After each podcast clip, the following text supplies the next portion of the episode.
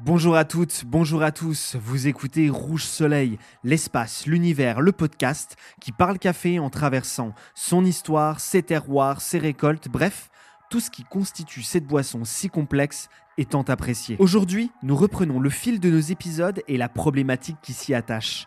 Qu'est-ce que le café de spécialité? Nous avions légèrement répondu à cette question en abordant le fait qu'un café qui dépasse une notation supérieure ou égale à 80 points sur 100 est considéré comme un café de spécialité. Que cette gradation est nommée le quality score, soit le score de qualité, et qu'il se détermine lors de ce qu'on appelle un cupping. Nous allons donc nous arrêter dans l'épisode du jour à expliquer ce qu'est le cupping, comment le préparer, pourquoi et quand. Ce sera l'occasion de compléter ce podcast par des vidéos. Ainsi, au-delà d'écouter, vous pourrez voir et comprendre tout sur le cupping. Sans plus attendre, générique.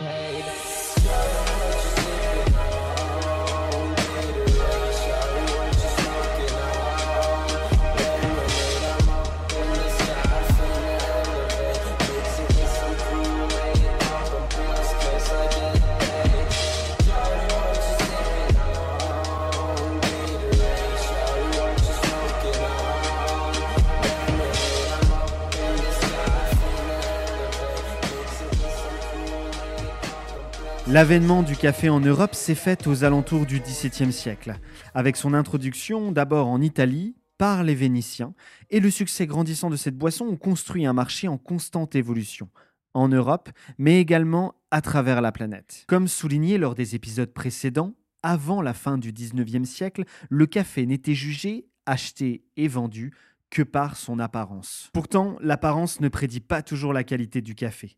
Cela peut paraître fou de juger la base d'une boisson uniquement sur l'aspect visuel de la matière première qui la compose. Mais c'était ainsi. C'est pour cela que l'introduction du cupping a résolu de nombreux problèmes pour l'industrie du café en général et a largement contribué à développer le café de spécialité. Avant de rentrer dans l'aspect pratique, penchons-nous sur quelques personnalités qui l'ont fait avancer. Ce n'est pas une et seule personne qui a révolutionné la dégustation de café, mais un ensemble qui ne sont pas directement connectés et qui, à leur manière, ont apporté une base, un complément, une amélioration. La première personne se nomme Clarence E. Bickford. C'est un courtier en café travaillant à San Francisco à la fin du 19e siècle. Et aux alentours de 1890, il expérimente le principe du test à la tasse. Il faut peser une quantité de café torréfié avec précision, le moudre dans une tasse, y verser de l'eau bouillante et après 5 minutes, goûter le café avec une grande cuillère. Cette méthode a été démocratisée dans le livre de William H. Eckers, All About Coffee, sorti en 1922. Et l'auteur la mentionne sous le nom, encore une fois, de Cup Test test à la tasse. Parallèlement, il y a deux frères, les frères Hills, deux torréfacteurs qui ont créé la Hills Brother Company. Et ils adoptent l'approche de la cup test. Ils ont mis au point ce système car ils souhaitent trouver du café de qualité supérieure et s'appuyer sur ses caractéristiques aromatiques plutôt qu'uniquement sur leurs caractéristiques physiques. Ils notent par exemple que les grains de plus petite taille cultivés en altitude avait tendance à avoir meilleur goût que des gros grains qui poussent en basse altitude.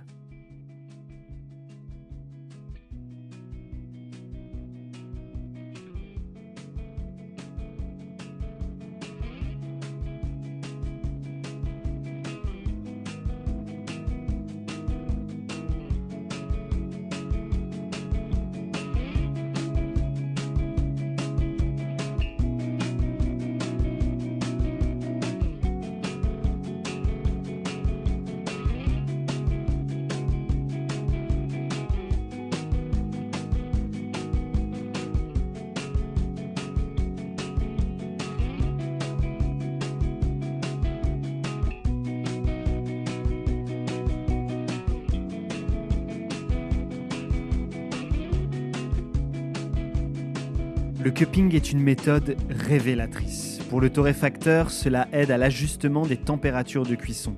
Pour les professionnels, cela permet d'avoir un contrôle qualité constant. Il permet d'élargir son palais, de se familiariser avec les différentes variétés de café et, comme un sommelier, de connaître et reconnaître les terroirs. L'une des personnes qui a complété et formalisé cette méthode se nomme B.D. Ballard.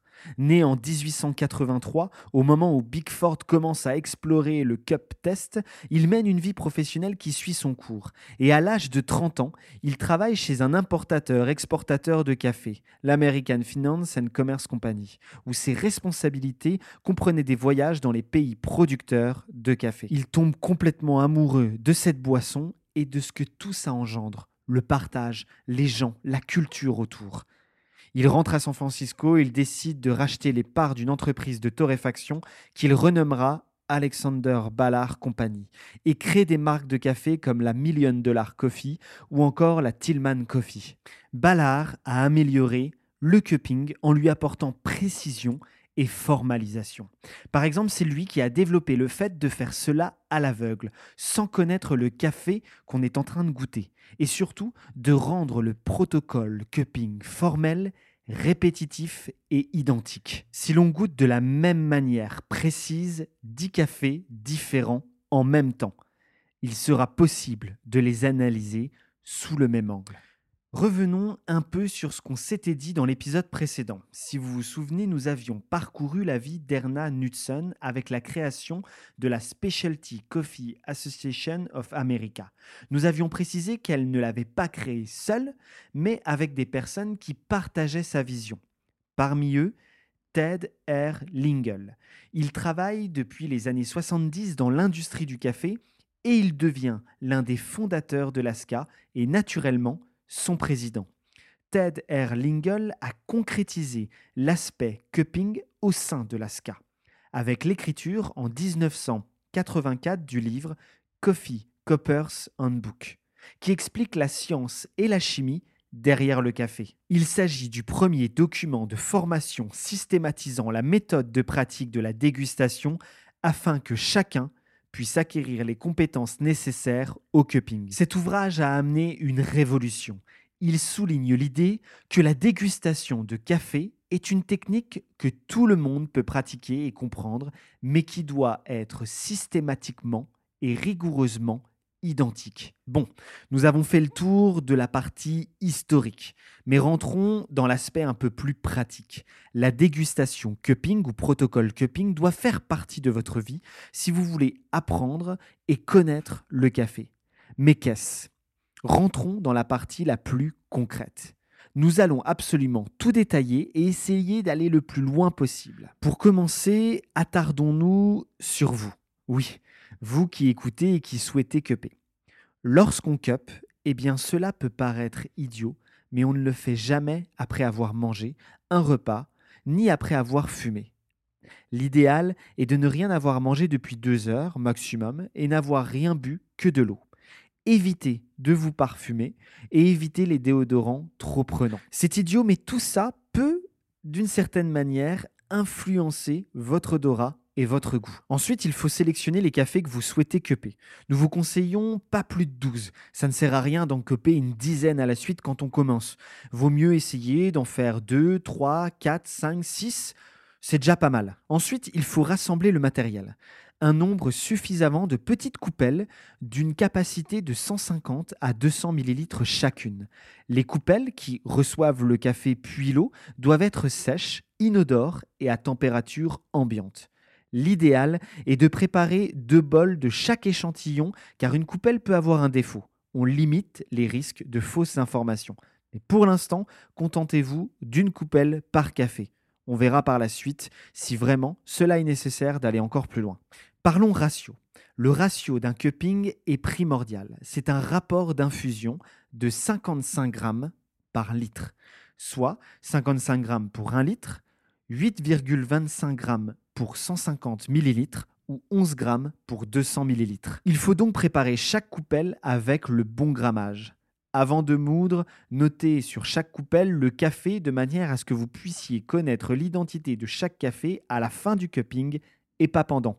Par exemple, mettez une petite pastille en dessous de la coupelle. N'oubliez jamais que cupper à l'aveugle nous rend Ensuite vient la partie la plus délicate, celle de la mouture. C'est très difficile, surtout dans un podcast, de vous montrer la taille parfaite. Il faut que ce soit ni trop fin, ni trop grossier. L'idéal est aux alentours de 900 micromètres. Alors, dit comme ça, c'est bien malin de ma part, mais on va essayer de trouver un moyen sur notre Instagram de vous communiquer la taille de la mouture parfaite un cupping. Ensuite, sachez que quand on moue son café, si on utilise un moulin manuel ou électrique à la maison, c'est très important de le nettoyer entre chaque café différent qu'on va cupper, car l'un pourrait polluer le suivant. Alors oui, c'est déjà beaucoup beaucoup de choses à maîtriser, à faire attention, mais le cupping, comme je vous l'ai dit, c'est formalisation, standardisation et surtout exigence. Il est impératif d'être minutieux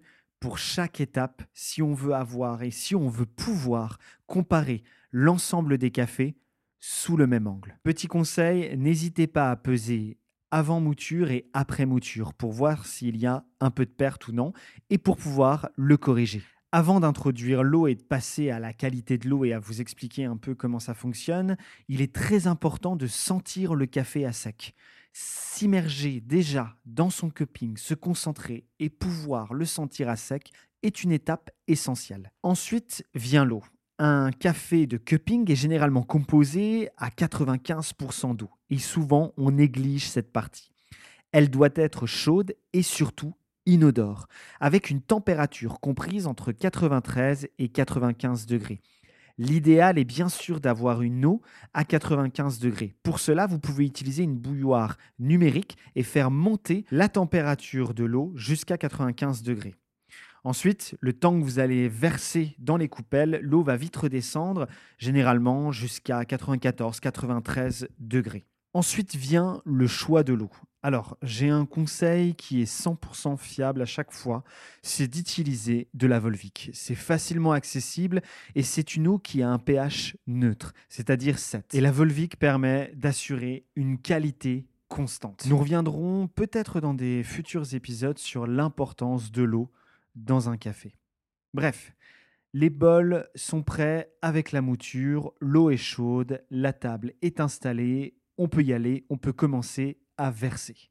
L'idéal est de verser de manière rigoureuse en s'assurant que l'eau couvre chaque partie de la mouture et donc du café. Je le rappelle, c'est très important de respecter le ratio qui a été euh, énuméré précédemment. Donc si vous avez des petites coupelles où vous pouvez mettre 150 ml d'eau, mettez bien 8,25 g de café. Si vous avez des coupelles pour 200 ml d'eau, alors dans ce cas, mettez 11 g de café. Ensuite vient le temps. Certains vous diront qu'à partir de cette étape, il faut attendre 4 minutes. Je suis aussi de cette école, mais certains veulent et peuvent attendre jusqu'à 5 minutes avant de passer à la prochaine étape. Pour ma part, j'attends 4 minutes. Puis, je prends une cuillère à cupping ou simple grosse cuillère si vous n'en avez pas et je viens casser l'amas de marc qui vient de se former au-dessus de la coupelle qu'on appelle la croûte. Et cette opération se nomme casser la croûte. Il faut le faire dans le même ordre que le versement de l'eau. Petit truc en plus, lorsqu'on casse la croûte avec le dos de la cuillère, la cuillère à cupping ou la grosse cuillère normale qu'on a chez soi, il faut approcher son nez tout doucement et venir sentir en même temps que de faire le geste du cassage de croûte. Comme ça, on va pouvoir commencer à sentir les arômes olfactifs du café. Une fois que toute cette étape a été faite, qu'on a cassé la croûte de chaque coupelle, on va passer à l'étape suivante, l'écumage. Il faut enlever l'ensemble des résidus en surface pour avoir une tasse clean. N'oubliez pas de rincer les cuillères entre chaque bol, car sinon on pollue un café avec les résidus du précédent. Normalement, votre chronomètre tourne toujours car il vous a été utile pour savoir à quel moment casser la croûte, c'est-à-dire au bout de 4 minutes. Eh bien, il va vous servir encore une fois, votre chronomètre, car on va commencer à goûter les échantillons. Et pour ça, on effectue trois passages. Le premier à 10 minutes, le second entre 12 et 13 minutes, et le dernier entre 15 et 17 minutes. Qui dit différence de temps dit différence de température. Un café, ça se cup à chaud, à tiède, et si on peut et si on en a envie, dans l'idéal, à froid. On va pouvoir lire l'ensemble de la complexité de la palette aromatique du café Quepé. Dès la sortie de cet épisode, nous allons sortir quelques vidéos pour vous mettre en lumière et mettre en image l'ensemble des informations qu'on vient de vous donner. Vous pourrez les retrouver sur notre compte Instagram Rouge Soleil Soleil Rouge. Revenons sur la partie dégustation. Lorsqu'on cup, il faut utiliser notre rétro-olfaction. C'est le mécanisme physiologique permettant de percevoir à partir du système olfactif les caractéristiques aromatiques de ce qu'on a dans la bouche. Lorsqu'on cup, que faut-il faire? Eh bien, je vous conseillerais de vous mettre dans une ambiance neutre et d'être concentré, focus sur l'instant. De prendre une cuillère, de la porter à sa bouche en aspirant le café à l'intérieur. En aspirant, on utilise clairement notre rétro-olfaction. C'est pour ça que je le précise. Ensuite, pour ce qui est de l'analyse sensorielle, eh bien, par habitude, nous essayons, en tout cas chez les gens de Rouge Soleil, de nous concentrer sur l'un des facteurs que je souhaite noter sur mon café. Que ce soit l'acidité, l'amertume, la sucrosité, le corps, la longueur en bouche ou la palette aromatique, nous nous concentrons à chaque inspiration avec le café sur une et unique donnée. Cela nous permet de vraiment nous concentrer et d'essayer de réceptionner au mieux l'information. Alors oui, peut-être qu'on prend un peu trop le risque d'être, euh, on va dire, un peu lyrique quand je vous dis tout ça. Mais lorsqu'on cup, nous devons rentrer en communication avec le café, le comprendre, l'analyser, le parcourir comme l'apprentissage d'une nouvelle langue, la découverte d'un nouveau corps. Il faut l'appréhender et savoir comment on pourra faire avec lui et de lui ce qu'il y a de meilleur, en espresso ou en méthode filtre. Il n'y a pas de secret. Plus vous cuperez, plus vous emmagasinerez de l'expérience et plus votre base de données sur le café sera grande. Quepez, quepez, goûtez, quepez, goûtez et prenez des notes. Rien que de noter par exemple la variété que vous quepez, eh bien cela pourra vous aider à comprendre plus de choses. Voilà, nous arrivons à la fin de cet épisode et je pense que nous avons fait le tour sur ce qu'on pouvait dire de manière auditive dans un podcast sur le cupping. Dans le prochain épisode, nous allons clôturer notre problématique qu'est-ce qu'un café de spécialité avec tout un épisode consacré au quality score pour vraiment savoir ce qu'on fait dans un cupping à part goûter, mais l'analyse qui s'y rapporte. Avant de vous laisser, je tiens à vous faire connaître un blog sur le café. Ce blog, c'est coffeegeek.fr. C'est un blog qui parle de café, qui parle de process, qui parle d'histoire, qui parle d'analyse de matériel. Si vous voulez choisir entre tel moulin ou tel bouilloire, le blog aura la réponse. C'est un blog complet qui a une belle régularité et des articles très intéressants. Au-delà de ça, l'auteur de ce blog a créé un Discord sur le café. Le serveur s'appelle Coffee Geek Server. Venez nous demander sur Instagram. On sera ravis de vous donner le lien pour venir parce que c'est une communauté extrêmement bienveillante et on y parle torréfaction, on y parle extraction, on se donne des tips sur le matériel à acheter. Bref, le blog coffeegeek.fr et le Discord Coffee Geek Server. Je vous souhaite et nous vous souhaitons à toutes et à tous une belle fin de semaine. On vous dit au prochain épisode.